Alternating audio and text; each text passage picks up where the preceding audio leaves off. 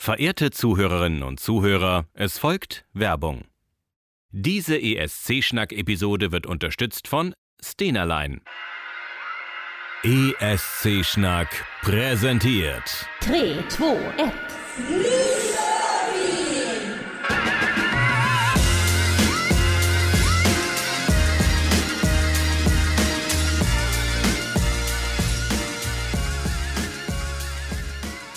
Hallo und herzlichen Dank, dass ihr wieder Nush Hörweh hört. Ich freue mich natürlich über alle, die uns zuhören, aber ganz besonders grüßen möchte ich natürlich die Leute, die uns ganz zufällig entdeckt haben. Und willst du wissen, welche Geschichte sich hinter dieser Aussage verbirgt? Ja, jetzt bin ich gespannt.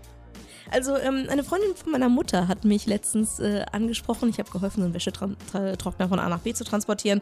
Und da fragte sie mich, ob sie denn auch so ein paar Schokoladballs bekommen könnte. Oh, was? Und ich war dann so ein bisschen verwirrt, weil ich dachte, ich habe meiner Mutter doch gar keine mitgebracht. Ich dachte, meine Mama backt halt nicht so unglaublich gern. Das heißt, was ich mitbringe, wird dann irgendwie weiterverteilt. Ähm, aber nein, ähm, ihre Tochter lebt wohl in Schweden und sie benutzt die Stena-Line, um da hinzukommen. Und sie hat das Banner angeklickt auf der Stena-Line-Webseite, weil sie gerade was sie wohl irgendwie angesprochen hat. Sie hat da reingehört und hat meine Stimme erkannt. Wie geil ist das denn? das Also, ist, das ist so witzig, diese Story wollte ich euch nicht vorenthalten und deswegen natürlich ganz spezielle Grüße. Äh, Ich sage keine Namen, natürlich nicht, aber ich hoffe, du hörst dir auch die zweite Folge an. Ne, vielleicht zeige ich dir irgendwann, wie das mit dem Podcatcher funktioniert und so. Aber ähm, war, war, war niedlich. stimmt, das ist wirklich witzig. Also, ähm, dann wollen wir mal neuen Content liefern. Äh, diese Folge dreht sich um das Melodiefestival, einer der erfolgreichsten und beliebtesten Vorentscheide im ESC-Universum. Und natürlich haben wir auch wieder ein paar wiederkehrende Rubriken, äh, zum Beispiel eine Leckerei aus Schweden. Und natürlich haben wir auch einen schwedischen Ausspruch dabei. Dann lass uns mal lange nicht um den äh, heißen Kaffee Also, oder Tee. Äh, oder Tee sprechen, steigen wir in das Thema in dieser Folge ein. Und das Schlürf. ist das Melodiefestival. Genau. Ja, auch bekannt als das Mellow oder äh, dem Twitter-Hashtag Melfest. Ähm, veranstaltet wird dieser Vorentscheid vom schwedischen EBU-Mitglied SVT. Das ist der öffentlich-rechtliche, das ist die öffentlich-rechtliche Fernsehanstalt in Schweden. Das Melodiefestival ist übrigens die Show mit der höchsten Zuschauerrate des Senders. Quasi die gute, der gute alte Straßenfeger im kalten Januar und Februar an den Samstagen. Ja, ähm, Dani, möchtest du kurz was über die Geschichte des Melodiefestivals erzählen? Äh, sehr gern. Als äh, Fan von Mediengeschichte gehe ich dann mal direkt so in die 50er und 60er. Also seit 1959 veranstaltet Schweden Vorentscheide im Fernsehen.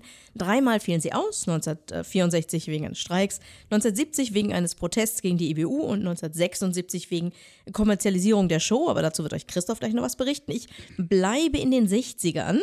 Und da gab es noch wilde Experimente. Zum Beispiel der schwedische Teilnehmer des ESC wurde vorher intern bestimmt und die KünstlerInnen im Melfest konnten also nur noch diesen Wettbewerb gewinnen. Oder ne, 1960 bediente man sich beim italienischen Sanremo Festival. Das bedeutet, dass ein Song von drei KünstlerInnen, Orchester, Jazzversion und ESC gesungen wurde. Und seit 1965 stehen die SongschreiberInnen im Fokus. Das heißt, der vom Sender ausgewählte Sänger Ingvar Wixell sang alle Filial Finallieder das finde ich schon ganz witzig. Also, das ist wirklich ein Sänger, man, man hat sich den ausgesucht und der hat dann halt einfach nur noch die Songs gesungen und 1965 durfte man sich dann aussuchen, welcher Titel es werden soll. Genau, und da war es dann halt so, dass dann natürlich dann im Fokus die äh, Songschreiber standen. Und die Songschreiberinnen natürlich, ne? Die dann halt äh, mehr gefeatured wurden und da musste der Sänger auf die Bühne und dann dieses Lied singen. Fand ich irgendwie auch witzig. Übrigens, äh, das ist so ein kleiner Funfact am Rand, mit diesem Beitrag, den sich das schwedische Publikum dann ausgesucht hat, nämlich Absent Friends, wurde Schweden das erste Land, das nicht in Landessprache 1965 dann beim ESC auftrat. Und seit 1967 heißt der schwedische Vorentscheid Melodiefestivalen. Das ist ja auch mal, ne, das ist ganz interessant. Das, also seitdem Genau. steht dieser Name fest. Und 1969 das hatten wir tatsächlich in einer der letzten Folgen vom Anerzählt-Podcast angemerkt, denn da hatte der ESC vier Sieger, weil alle vier die gleiche Punktzahl hatten. Und Schweden entschied sich dann, äh, den ESC 20, äh, 1917, 1970. Gott, Genau, ja. 1970 zu boykottieren, äh, um einfach mal darauf einzuwirken, dass, äh, dass man die Regeln ändert. Und dann fand in diesem Jahr natürlich auch kein Melodiefestival statt. Und Genau, damit gehen wir, ne? genau, damit gehen wir dann in die wilden 70er. Ich übergebe an Christoph. Genau, 1970 fand also wegen eines Protestes äh, gegen die EBU kein Melodiefestival statt. Aber da er erfolgreich war, ging das natürlich danach dann direkt weiter. 1974 war dann das wahrscheinlich größte Jahr im Melodiefestivalen. Ähm, denn ABBA gewann, Waterloo und äh, die haben dann damit auch noch den ESC gewonnen. Und dann war natürlich also Highlife in Tüten, dann ging es richtig zur Sache. Ähm, ich glaube, mit äh, Waterloo haben die sich auch wirklich eine Ikone eingehandelt, oder? Was den ESC angeht. Oh ja. Man oh kommt ja. nicht dran vorbei. Nein. Wir haben auch schon mal tatsächlich ein Special gemacht mit, mit einem anderen ESC-Podcast zusammen, wo es tatsächlich nur um ABBA ging und unsere Lieblingslieder von ABBA. Das war wirklich sehr schön. Auf jeden Fall war das wirklich sehr schön. 1975 kam dann ähm, in Schweden Befürchtung auf, dass es ähm, quasi der Sender äh, nicht noch einmal leisten könnte, den ESC auszutragen, weil es war auch damals schon ganz schön teuer, glaube ich. Ähm, und deswegen kam es zu Protesten von linker Seite heraus, dass das Ganze natürlich sehr kommerziell war und ähm, man fand das irgendwie alles nicht mehr so schön und hat dann auch noch ein Alternativmelodiefestivalen ähm, abgehalten und 1976 fiel wegen dieser ganzen Proteste dann äh, das Melfest auch aus und die Teilnahme natürlich dann auch beim ESC. 1984 gewann Schweden das zweite Mal mit den Harrys und dem Song Digilu Digiley. Ich habe das sofort im Ohr. ja, genau, aber das war dann der zweite Sieg. 1991 gewann Carola das zweite Mal das Melfest mit Von God Evin Stormwind. Ähm, und konnte damit dann den dritten schwedischen Erfolg äh, beim ESC beisteuern. 1909, aber nochmal von vorne würde ich sagen, 1991 gewann äh, ein gewisser Christa Björkmann das Melodiefestival. Der wird gleich nochmal wichtig. Und er wurde aber beim ESC in Malmö Vorletzter. Das Melodiefestival verlor danach auch relativ stark an Popularität. Also es hatte sich so ein bisschen totgelaufen. Und Das die Leute. der ganze ESC in Europa, oder? Die 90er waren keine gute Zeit die für den Eurovision Jahre. Song Contest. Ja, auf jeden Fall. 1993 exper experimentierte man mit dem Televoting, aber das Problem war, das Telefonnetz hat das nicht so richtig verkraftet. und ähm, deswegen gab es in den Boulevardmedien natürlich Spekulationen dazu, dass eventuell ein anderer Sieger zum ESC gefahren wäre, wenn dann irgendwie die Juries entschieden hätten. Äh, Arvin Garner hat ähm, damals gewonnen und man glaubt eben halt, wenn äh, die Juries äh, das Sagen gehabt hätten, wäre das nicht der Fall gewesen.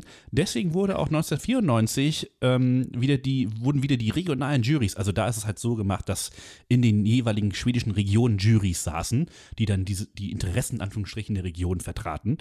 Und äh, die wurden dann 1994 wieder eingeführt.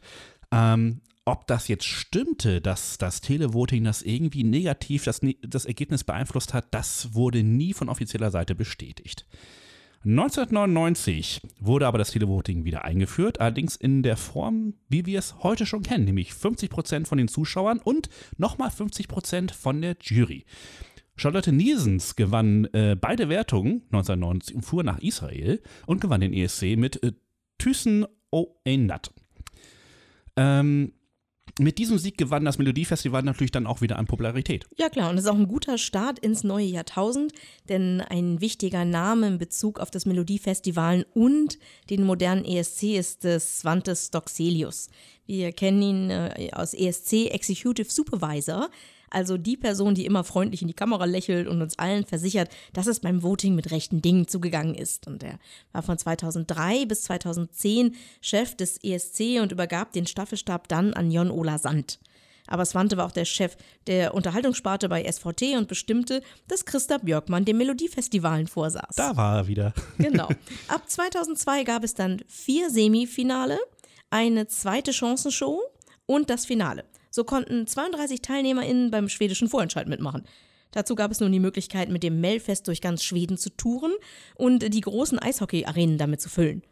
Seitdem steigen auch die Zuschauerzahlen und international, ganz ehrlich, funktioniert es auch prima, denn Schweden konnte noch zwei weitere Siege einstreichen und ist auch sonst eigentlich immer sehr weit oben dabei. Genau, kommen wir dann aber jetzt äh, zur jetzigen Zeit. Äh, Wie sieht das Mel Melodiefestival heute aus? Also wir sind, wie gesagt, einen weiten Weg gegangen. Viele Experimente, viele Fehlschläge mussten auch äh, mit diesem Vorentscheid äh, ja, durchlebt werden. Ähm, und das Ganze macht mir im Grunde genommen auch ein bisschen Hoffnung für den deutschen Vorentscheid. also ich meine, wir haben auch jetzt sehr viel experimentiert. Hoffen wir mal, dass wir auch mal ein Konzept finden, was uns gefällt. Aber so sieht heute das Melfest aus. Insgesamt gibt es sechs Shows.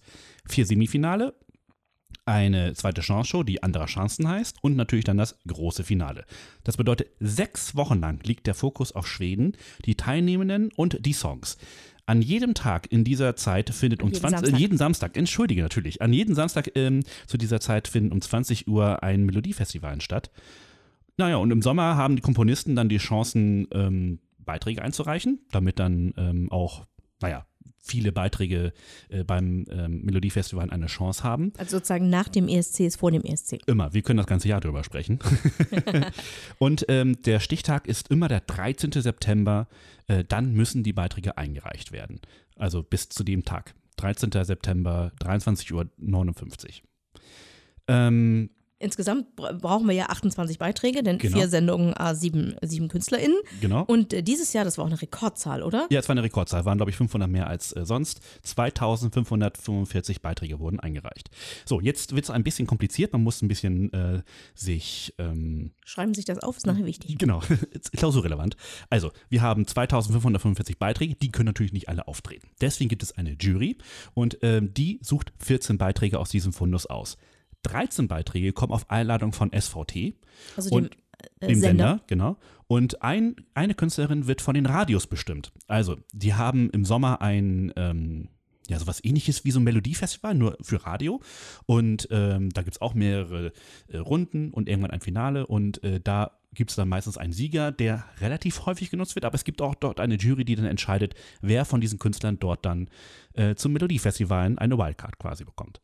Und was mir halt auch sehr gut gefällt, also so im Ganzen, jetzt nicht nur auf diese Wildcard bezogen, äh, wichtige Regel bei der Auswahl ist, mindestens 50 Prozent der Beiträge müssen von weiblichen Komponisten mitgeschrieben worden sein. Genau.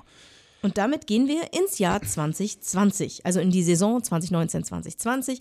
Denn ähm, das Melodie Melodiefestival beginnt am, im Jahr 2020 am 1. Februar. An diesem Tag geht es nach Linköping. Am 8. Februar geht es nach Göteborg. Am 15. sind wir dann in Lüleo. Und am 22. auch immer noch Februar? Ja, immer noch Februar geht es nach Malmö. Genau. Und äh, am 27. Februar gibt es dann wieder Andra Chancen, also die äh, zusätzliche Chance-Sendung in Eskilstuna. Genau. Und am Ende steht dann natürlich das große Finale in Stockholm am 7. März. Genau. Und jetzt kommen wir kurz zu den Shows. Ähm, die laufen folgendermaßen ab. Wir haben natürlich ähm, die Künstlerin, wir haben die äh, Songschreiberin und die werden erst einmal vorgestellt, bevor der Künstler dann auf die Bühne geht und das Lied äh, singt. Es gibt noch so einen kleinen Einspielfilm, um vielleicht auch ein bisschen den Groove zu bekommen, worum geht es in dem Song und so weiter. Dann steht der Künstler auf der Bühne, das dann halt siebenmal. Ähm, und am Ende äh, wird dann, ähm, also während des Beitrages können, können für alle Künstler abgestimmt werden. Genau, also es gibt extra eine grafische Darstellung, nämlich ein Herz auf dem Bildschirm, das zeigt farbig an, in welcher Altersgruppe ein Beitrag gerade besonders beliebt ist, denn die Abstimmung erfolgt via App und Telefon bzw. SMS. Dabei bilden die sieben Arbeits Altersgruppen, das ist auch ein schweres Wort, die sieben Altersgruppen und das Televoting natürlich getrennte Gruppen. Und jede Altersgruppe und äh, das Televoting darf dann ähm, in den Semifinalen die Punkte 12, 10, 8, 6, 4, 2 und 1 vergeben. Das ist ein bisschen unterschiedlich zu dem ESC. Und das Wichtige ist, pro Sendung kommen zwei Beiträge direkt ins Finale nach Stockholm. Und zwei Beiträge müssen bzw. sie dürfen in die zweite Chancenshow. Dabei ist die Verkündung, muss ich ganz ehrlich sagen, auch äh, ganz schön ähm, fies, will ich es will ich's mal nennen. Ähm, denn ohne überlange und künstliche Pausen extrem spannend. Also erst werden dann zwei Beiträge direkt eliminiert. So, ne, von Ja. den sieben so. Dann, bleiben noch fünf. Genau. Ne, dann wird erst ein Finalteilnehmender verkündet. Das heißt, es bleiben noch vier. Dann werden die beiden Beiträge verkündet, die in der Andra Chansen Show nochmal ran müssen. Bleiben noch zwei. Dann muss von denen halt einer definitiv zu Hause bleiben und einer geht definitiv ins Finale. Und das äh, ist schon ganz schön fies. Aber es gibt ja, wie gesagt, noch Andra Chansen. Und Christoph, was verbirgt sich denn dahinter? Genau, das ist also anderer Chancen, ist übersetzt äh, die zweite Chance. Und äh, die beiden Beiträge, die es halt im ersten, also in den beiden, in den vier Halbfinals nicht geschafft haben, die dürfen dann ähm, in diese Sendung hinein. Und da sieht es dann folgendermaßen aus. Die werden einmal durchgewürfelt und treten dann paarweise auf. Und da ist dann so, dass dann ähm, die Altersgruppen und das Televoting dann immer nur noch einen Punkt vergeben können, nämlich für den jeweiligen Beitrag, den sie besser finden, in der jeweiligen Paarung. Und nur einer aus diesen jeweiligen Paarungen kommt dann auch weiter ins Finale. Und dann haben wir am Ende natürlich ähm, zwölf Beiträge für das Finale. Genau. Äh, Hier können dann die Zuschauer wieder via App, SMS und Telefon abstimmen.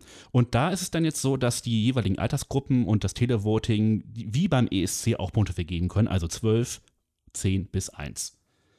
Ähm, dann gibt es aber was Neues, was es in den Halbfinals nicht gab, nämlich es gibt auch noch die internationale Jury. Das sind äh, mal 10, mal 8 Jurys, die dann ähm, Punkte vergeben und ähm, die sind dann halt tatsächlich dann auch genauso wie beim ESC werden die so nach und nach dann äh, ihre Punkte verteilt. Dort werden natürlich auch nur die äh, Punkte 8 bis 12 äh, verkündet und die anderen sieht man dann in der Grafik. Das reicht ja auch. Also im Prinzip Genau. ist genau das, was der, der große ESC sozusagen, äh, der Eurovision Song Contest jetzt übernommen, also man hat es von Schweden übernommen, weil es sonst halt einfach ewig dauert. Genau. Und dann, nachdem halt die Juries ähm, ihre Punkte verkündet haben, werden dann on block die äh, Televoting und ähm, App Abstimmungen halt äh, dann präsentiert. Also die ganzen Punkte, die die Künstler ähm, eingeheimst haben, werden dann zu einer Ziffer, zu einer Nummer und äh, zu einer Anzahl von Stimmen und die werden dann beginnend bei den niedrigsten Stimmen bis hoch zu den höchsten Stimmen dann ähm, verkündet. Also wird halt nicht gesagt, die Gru- Juniorgruppe von 0 bis 9 hat so und so abgestimmt, sondern da wird es dann on block gemacht.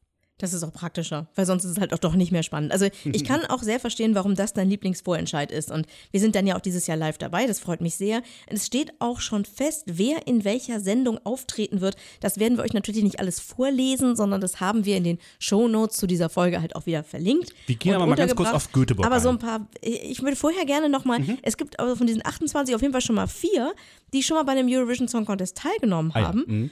Und ähm, von den Vieren auch nur drei für Schweden. Denn äh, Viktor Krone, der dieses Jahr für Estland dabei war mit seinem Storm-Song und der immer wieder gesagt hat, dass er sich ja doch Schweden sehr verbunden fühlt, ist jetzt dabei, glücklicherweise nicht in Göteborg. Außerdem ist Robin Bengtsson wieder dabei. Der war 2017, ihr erinnert euch vielleicht an die Jungs mit den Laufbändern und den lustigen Socken. Das war Ähm, super. Das ist Schweden 2017. Anna Bergendahl war 2010 schon mal dabei. Und Nanne Grönwall, die hat Schweden 1996 vertreten. Ne, Wir Genau. überspringen, genau, Semifinale zwei- 1 in Linköping. So ein paar Sachen wollte ich halt noch so. Malu Priss Ach so, ist gern. halt so eine ganz junge Künstlerin, die letztes Jahr wirklich sehr überraschend äh, ins, in, es ins Finale geschafft hat. Und sie hat diesmal ähm, Thomas Gison an ihrer Seite. Also da könnte vielleicht was gehen, weil Thomas Gison- sich tatsächlich dieses Jahr auch äh, wieder denjenigen äh, rangeholt hat, der äh, mit ihm zusammen den Song von Loring gespielt hat, äh, Mhm. geschrieben hat. Was sich vielleicht auch noch lohnt, ist, äh, also Linköping sich anzuschauen, deswegen, weil halt Robin Bengtsson wieder dabei ist und weil eine Band auftritt, äh, The Mamas. Das war der Background von John Lundvik dieses Jahr. Genau, die vier Amerikanerinnen, die wirklich krass Stimmung und super Stimmen haben. Äh, Generell ist Linköping auch ein ganz schön heißes Eisen. Wir haben, wie gesagt, Malu Prütz drin, wir haben Felix Sandmann, der auch schon mal für Schweden ähm, äh, Erfolge einheimsen konnte. Ist, ich weiß nicht, ob auf jeden Fall hat der Melodiefestival äh, sehr erfolgreich schon ähm, bestritten.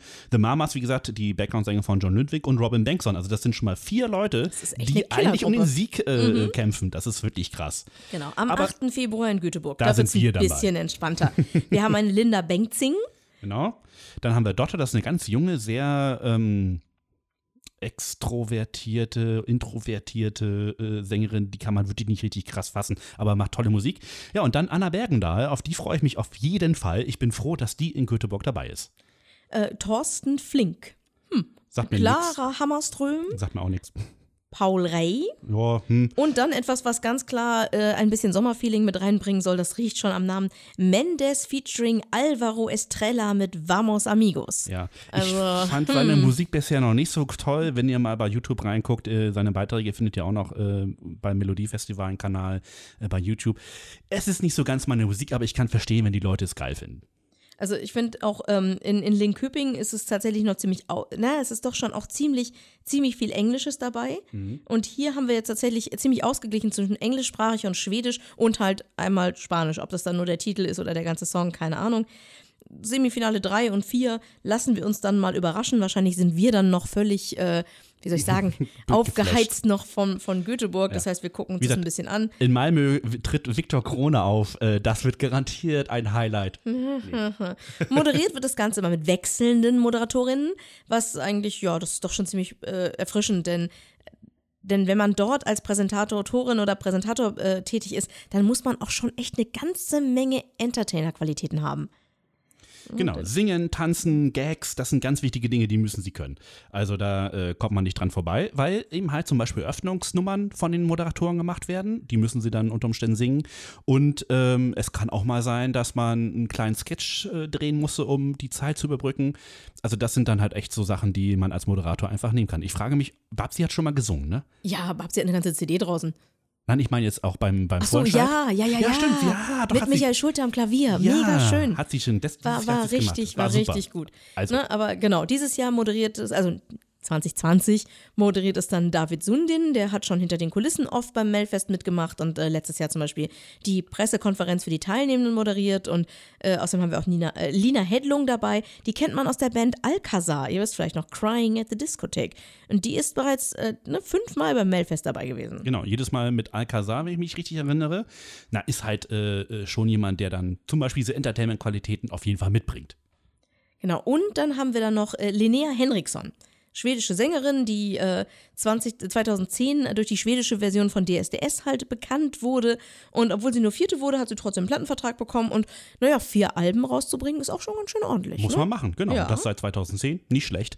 Ähm, ich habe leider noch nicht reingehört. Machen wir vielleicht noch mal im Laufe der Zeit, dann können wir euch auch vielleicht noch ein bisschen mehr über die Musik sagen. Weil Genau, wir Alcazar wollen uns ja auch noch ein bisschen einstimmen, also es Genau. wird bestimmt ganz nett. So, jetzt riecht es hier aber schon die ganze Zeit ja, ganz lecker. oder? Und zwar, wir befinden uns halt äh, jetzt, äh, ne, Datum der Aufzeichnung, wir sind Ende, Ende Dezember, kurz vor Weihnachten dran. Ihr werdet es wahrscheinlich im Januar hören. Aber trotzdem, wir befinden uns in der Vorweihnachtszeit und deswegen habe ich natürlich auch ein weihnachtliches Rezept für euch. Obwohl ich sagen muss, ich finde, das kann man auch prima rund ums Jahr essen. Also ihr könnt auch jetzt sofort anfangen zu backen. Was sich Christoph nämlich mitgebracht hat, nennt sich Lussekatter. Also die Lucia-Katze. Ich halte das mal hier das Mikrofon. Genau. man leider nicht, aber es riecht gut. Genau. Äh, Schweden feiert ja bereits am 13. Dezember das Lucia-Fest. Und traditionell wird an diesem Tag halt so fein duftendes Hefe-Safran-Gebäck namens Lussekatter oder Lusseboller aus dem Ofen gezaubert. Übersetzt ähm, heißt Lussekatter übrigens Lucia-Katze. Und äh, weil, diese, ne, weil, weil diese kleinen Hefebällchen halt so aussehen wie so kleine Katzen, die sich vor der Kälte schön versteckt draus, drinnen schön mucklig gemacht haben, zusammengerollt vor dem Kamin liegen. Was meinst du, sehen sie so aus oder ist das nur mit ganz viel Liebe? Äh, Ich gucke gerade, doch, doch, das kann man, also ich meine, wir sehen ja Katzen, die sind ja, äh, die sind ja flüssig, ne? Und das ist ja, ist, sieht ja so auf jeden Fall so ähnlich aus. hm? also traditionell wird dieses Hefegebäck dann mit Rosinen bestückt und mit Zucker und Zimt bestreut. Und ich habe mir dann ein paar schwedische Webseiten angeguckt, ein paar Rezepte rausgesucht. Leider backen die Schweden scheinbar am liebsten mit der Maßangabe DL. Und Das stimmt, das sowohl bei. Flüssigkeiten als auch bei Feststoffen. Das heißt, es ist am klügsten, wenn man irgendwie so ein, so ein Set hat. Ich habe zwar schon Cups für die, für die amerikanischen Rezepte, aber DL fehlt mir. Inzwischen habe ich die Info, das bekommt man wohl über Ikea. Aber äh, ja, das habe ich jetzt nicht mehr geschafft vom Wochenende. Also äh, war ich zu faul, das jetzt alles noch umzurechnen. Also habe ich mal bei deutschsprachigen Foodblogs geschaut und bei Genie vom Blog Zucker, Zimt und Liebe gab es eine Variante mit Cranberries und Hagelzucker und da habe ich da mal zugeschlagen. Und als äh, Rückmeldung von euch bekam ich auch zu hören, ich soll mir doch ein bisschen mehr Zeit nehmen, das Rezept zu erklären und deswegen mache ich das jetzt mal. Also kurz was zu den Zutaten. Da sind ein Viertel Teelöffel Safranfäden drin, die findet ihr in Gewürzregalen, in Supermärkten, könnt ihr ein bisschen zerbröseln. 175 Liter Milch, 60 Gramm weiche Butter, ca. 500 Gramm Weizenmehl Typ 550, ein Päckchen Trockenhefe, eine Prise Salz, 50 Gramm Zucker, 75 Gramm Quark, zwei Eier, 28 getrocknete Cranberries oder eben Rosinen. Warum sind das Rosinen, ausgerechnet 28? Weil das, wirst du gleich sehen. Okay. Und für später braucht ihr dann noch ein Eigelb, ein Teelöffel Wasser und ein bisschen Hagelzucker und drei Esslöffel Zucker vermischt mit einer ordentlichen Prise Zimt. Ne, das müsst ihr euch auch nicht alles merken, ihr müsst auch noch nicht wieder zurückspulen, denn natürlich drucken wir euch das in den Shownotes ab. und äh, deswegen sage ich lieber noch ein bisschen was zur Zubereitung. Ich sage mal kurz die URL. Ihr findet das auf escschnack.de unter dieser Folge. Genau. Ähm, die meisten Sachen, die hat man ja doch in einem gut sortierten Haushalt schon dabei in der Küche. Ich möchte aber vorab sagen, wenn ihr also irgendwo gemahlenen Safran habt, dann nehmt ruhig den. Oder eine Messerspitze Kurkuma, wenn die im Haus ist. Also es soll vor allen Dingen gelb färben. Das ist somit das Wichtigste daran. Ich hatte das Glück, ich habe wirklich noch jede Menge Safranfäden da gehabt, deswegen konnte ich da herzhaft dran werden. Aber wo ich echt gar keine Abstriche machen würde, das ist beim Fett. Also bitte nehmt Butter, nicht irgendein Öl-Margarine-Gemisch und nehmt bitte 20-prozentigen Quark und achtet darauf, welches Mehl ihr benutzt. Und passt dann die Wassermenge dementsprechend an. Denn 550er Mehl, das wird ja immer gerne das backstarke Mehl genannt, das braucht mehr Flüssigkeit als das 405er. Also wenn ihr das 405er reinschmeißt und euch dann wundert, dass der ganze Kram so matschig ist, dann muss da leider noch Mehl rein. Das ist dann so. Und bei Vollkornmehlen ist es andersrum, da braucht ihr nicht noch mehr Flüssigkeit, damit der Teig diese perfekte Konsistenz bekommt. Denn da spreche ich gleich drüber. Als erstes stellt ihr einen kleinen Topf auf den Herd, gebt die Milch und die Butter und den Safran rein. Wie gesagt, die Fäden so ein bisschen zwischen den Fingern zerbröseln. Mörser kann man auch nehmen. Ähm, Und dann darauf achten, dass die Milch wirklich nur warm wird und nicht anfängt zu kochen, denn das findet die Hefe nachher überhaupt nicht lustig. Und während diese Butter da so vor sich hinschmilzt, vermischt ihr das Mehl, die Hefe, Salz und Zucker miteinander, schmeißt den Quark, die Eier und diese Milch-Butter-Safran-Mischung rein und dann wird geknetet. Ne, Diejenigen, die die Küche, eine Küchenmaschine haben, die haben einen riesen Vorteil, die können dann nämlich irgendwas anderes machen. Ähm, Habe ich jetzt gerade ganz neu. habe ich gerade gesehen. Ich war sehr interessiert. Und äh, ne, wer ein Rührgerät hat, der braucht ein bisschen länger. Und wer die Hände benutzt, der braucht danach definitiv kein Training mehr im Studio. Ja, das stimmt. Der, der Teig ist dann fertig, wenn er sich weich, aber nicht klebrig anfühlt und einfach so richtig schön, schön glatt und geschmeidig ist. Wenn er das noch nicht ist, dann lasst ihn einfach länger kneten. Also nicht zu früh Feuchtigkeit und Milch reintun, äh, Feuchtigkeit und Mehl reintun, sondern einfach lieber noch mal ein bisschen länger kneten. Das, das, das soll sich anfühlen, wie sagte ich glaube Johann Lafer, wie ein Ohrläppchen. Das ist, äh, das muss ich mir merken. Okay. das ist im, immer wieder schön. Und egal welche Variante ihr jetzt benutzt, am Ende solltet ihr diesen Teig noch einmal aus der Schüssel rausnehmen und auf einer bemehlten Oberfläche nochmal so richtig mit der Hand durchwalzen. Das tut auch gut, dann nimmt man so ein bisschen Kontakt zum Teig auf. Ich finde das gut. Und dann in der Zeit, weil der Teig jetzt aus der Schüssel sowieso gerade raus ist, ein bisschen einölen und dann den Teig wieder rein. Dann habt ihr nämlich beim Aufgehen nicht so an der Schüssel dran. Ein Tuch drüber und dann irgendwo hinstellen. Ähm, abdecken, wie gesagt, eine, anderthalb Stunden. Ich habe das über Nacht im Kühlschrank gemacht und im Kühlschrank dauert es ein bisschen länger dann, wie die, dass die Hefe aufgeht. Das passte dann heute Morgen ganz gut. Ähm, aber wie gesagt, anderthalb Stunden reicht eigentlich. Er soll sich schon ein bisschen vergrößern, aber noch nicht aus der Schüssel raushüpfen. Und äh, dann halt danach den Teig nochmal so richtig kräftig durchkneten und in 14 Teile teilen. ah, Da kommt okay. dann nämlich deine Ah. 28 Rosinen oder Cranberries. Und ähm, ich bin so ein bisschen nerdig, deswegen habe ich den Teig gewogen und bei mir war dann halt umgerechnet, jedes Teil sollte 70 Gramm haben und die habe ich dann auch abgewogen. Und hatte dann halt ich gut. 14, 14, 70, 70,5, 70,3, Ja, aber egal. 69,7, irgendwie so in der Art. Aber halt so Häppchen und dann habe ich mir ein äh, Brett geschnappt und habe mal kurz abgemessen, wie groß dann 30 Zentimeter sind. Und dann habe ich aus jeder Teigportion eine 30 Zentimeter lange Stange gerollt. Ein bisschen Mehl an die Finger, ein bisschen Mehl unten drunter, nicht zu viel, sonst wird es trocken. Äh, und dann halt einfach erstmal ein bisschen rollen, wie man das früher mit der Knete auch gemacht hat. Und dann von beiden Seiten entgegengesetzt einrollen. Das klingt ein bisschen merkwürdig, aber ihr dreht so einmal ein, bis zur Mitte ungefähr, dann dreht ihr auf der anderen Seite ein und plötzlich, fump, ist es so eine Art umgedrehtes S oder so. Also wie so eine eingerollte Katze eben. Eben, genau.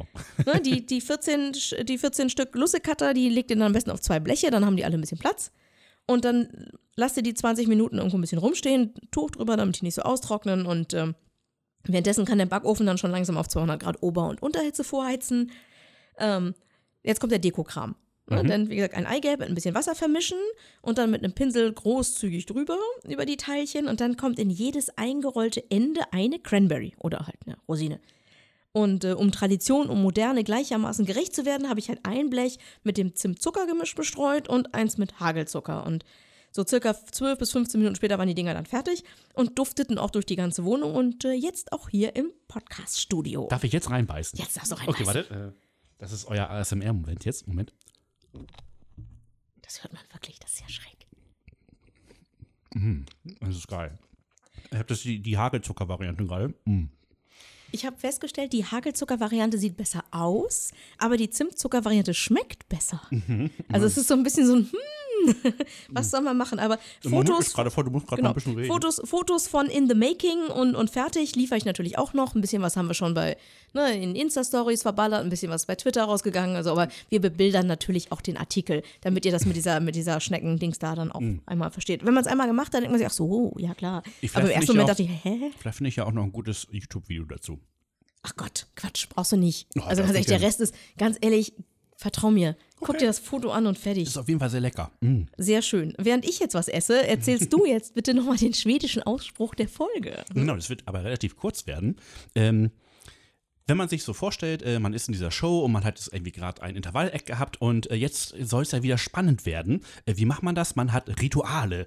Und in Schweden beim Melfest ist es halt so, da kommt dann immer der Ausspruch Sverige. Vi har ett Resultat. Und das heißt natürlich dann für alle, die dann äh, dort zuschauen, äh, ah, jetzt kommen die Ergebnisse. Und ähm, naja, das gehört auf jeden Fall zum festen Ritual. Was das übrigens heißt, ist, Schweden, wir haben ein Ergebnis, hätte man sich fast denken können. Houston, we have a problem. Genau. Mm, Also es ist halt so, dass natürlich dann in Schweden äh, dann immer das Televoting-Ergebnis äh, dann präsentiert wird und ähm, ja gut, haben wir euch ja gerade eben erklärt, wie das dann äh, dort abläuft. Es ist halt wirklich äh, so der spannendste Moment. Man hat ja erst diese Entspannungsphase mit so einem Intervall-Act, weil die äh, müssen ja nochmal ähm, ausgezählt werden und validiert werden, die ganzen Zahlen und dann muss es irgendwie in einer Reihenfolge gebracht werden. Das dauert auch im modernen Computerzeitalter ein bisschen. Und damit dann alle wieder auf dem Tableau sind, ist, finde ich, so ein Spruch eigentlich eine super Idee. Oder was sagst du dazu? Ich hab den Mund voll. Das war mit Absicht, ich wollte es nur mal checken. Ähm, ja, ich Übrigens- esse mein eigenes Backwerk. kann man irgendwie bei ganz bei, generell bei diesen ganzen Vorentscheiden super Zahlen lernen. Ist das schon mal aufgefallen? Auf jeden Fall. Jeden, äh, so, schwedische Zahlen sind auch gar nicht so schwer äh, wie zum Beispiel dänische Zahlen. Sollte man meinen, das sollte doch relativ ähnlich sein, weil Dänemark und Schweden sind ja skandinavische ähm, Staaten, hatten wir letztes Mal, dass die doch relativ ähnlich sind von der, ähm, vom Vokabular her und auch von der Aussprache her. Bei Zahlen ist dann tatsächlich mal was unterschiedlich. Nehmen wir zum Beispiel die 50. Auf Dänisch ist es Haltres. Er schließt sich einem nicht so sehr sofort. Halb hundert? Nein. Nee, ähm, komme ich gleich vielleicht nochmal ganz kurz zu. Im Schwedischen ist es 50. Da kommt man, 50. kommt man näher dran, ne? 50, 50 Genau. passt. 60 auf Dänisch, Tress. Ah, das heißt 30 ist halb, halb 60. Genau. Und auf äh, Schwedisch ist es 60. Ja, sehe ich Das äh, er schließt sich auch wie einfach. Ja, die Dänen sind halt so ein bisschen wie die Franzosen. Ja, äh, bei vingt-neuf. Ja, genau. Äh, da ist halt dann 50 und bis 90 sind halt, werden halt einfach anders ähm, dargestellt. Äh, Im Dänischen kann man sich das so ein bisschen, ähm, obwohl wir jetzt hier gerade über Schweden reden wollen, aber da will ich mal ganz kurz einschieben. Im Dänischen kann man sich das relativ gut äh, merken, dass eben dieses Hall, Tress, Tress kann man sich gut merken, wäre 3. 3 mal 20 sind ähm, 60. Und weil wir noch nicht ganz bei der 60 sind, Zweimal 20. äh, 3 mal 20. Hall, Achso, Tress dreimal 20. Ach, Gott, ich dachte, ja, ja. 60, das ist einfach- aber weil wir noch nicht so ganz bei den auch schon 60 siebte sind, Stunde. halt Tress wäre dann eben halt 50 und Tress 3 mal 20 sind ähm, 60. Ja, äh, bisschen komplizierter bei den Dänen, bei den Schweden ist es dann wieder viel einfacher. Also vielleicht macht es Ja, mehr Sinn, ja Schweden. Sehr gut. vielleicht ist es einfacher dann sich mal mit Schwedisch zu beschäftigen. Ja, ähm, das war dann halt der äh, Spruch für heute. Und das war auch die, ja. wie har et Resultat.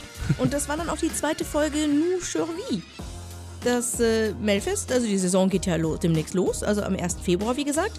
Wir freuen uns schon sehr drauf. Wir werden auch bis dahin noch eine Folge veröffentlichen, weil wir euch natürlich erzählen wollen, wie wir uns auf unsere Fahrt nach Göteborg vorbereiten werden und was, was wir da alles so einpacken und was man so braucht und woran man vielleicht denken muss, wenn man nach Schweden fährt. All sowas werden wir euch erzählen und vielleicht auch noch ein bisschen was, was wir dann schon wissen über das Melodiefestivalen. Ähm, hast du noch was? Ähm, Im Grunde genommen ähm, würde ich einfach nur empfehlen, wenn ihr, wenn euch das gefallen hat, dann äh, schreibt uns doch mal einen Kommentar. Schreibt uns auf escschnack.de unter diese Folge einen Kommentar und dann äh, wissen wir, ob es euch gefallen hat, ob es euch nicht gefallen hat. Ähm, wenn ihr Fragen habt zum Melodiefestival, wenn ihr das euch schon mal angesehen habt und ihr habt äh, zum Beispiel äh, irgendwas nicht verstanden, dann fragt uns doch auch mal dazu. Dann können wir uns Oder ihr wollt unbedingt was zum Thema loswerden. Also wir würden dann auch nette Kommentare vielleicht hier auch mal Äh, vorlesen. Sofort, äh, natürlich. Also da sind wir äh, ganz entspannt. Erreichen könnt ihr uns tatsächlich auf escschnack.de, auf Twitter at escschnack. Äh, Dani, du hast noch was angesagt? Ja, genau, denn äh, wer sich jetzt, also das war ja jetzt der schwedische Vorentscheid, wer so ganz allgemein wissen will, wie steht's denn gerade beim ESC an sich oder bei der aktuellen Saison, dem empfehle ich natürlich unseren Hauptpodcast, den ESC Schnack. Genau, der empfiehlt sich auf jeden Fall. Der ist ein bisschen länger als diese Folge hier. Aber ähm, jetzt haben wir, ich, ich snack jetzt hier mal kurz die, äh, Lucy, äh, die Lucia-Katze äh, noch weg. Ja, ich trinke noch meinen Tee aus Was ihr macht, ähm, da wünschen wir euch ganz viel Spaß bei. und äh, bis zum nächsten Mal. Tschüss. Das war Nu Shervy vom ESC Schnack, unterstützt von Stenerline. Mehr Informationen und Shownotes auf escschnack.de.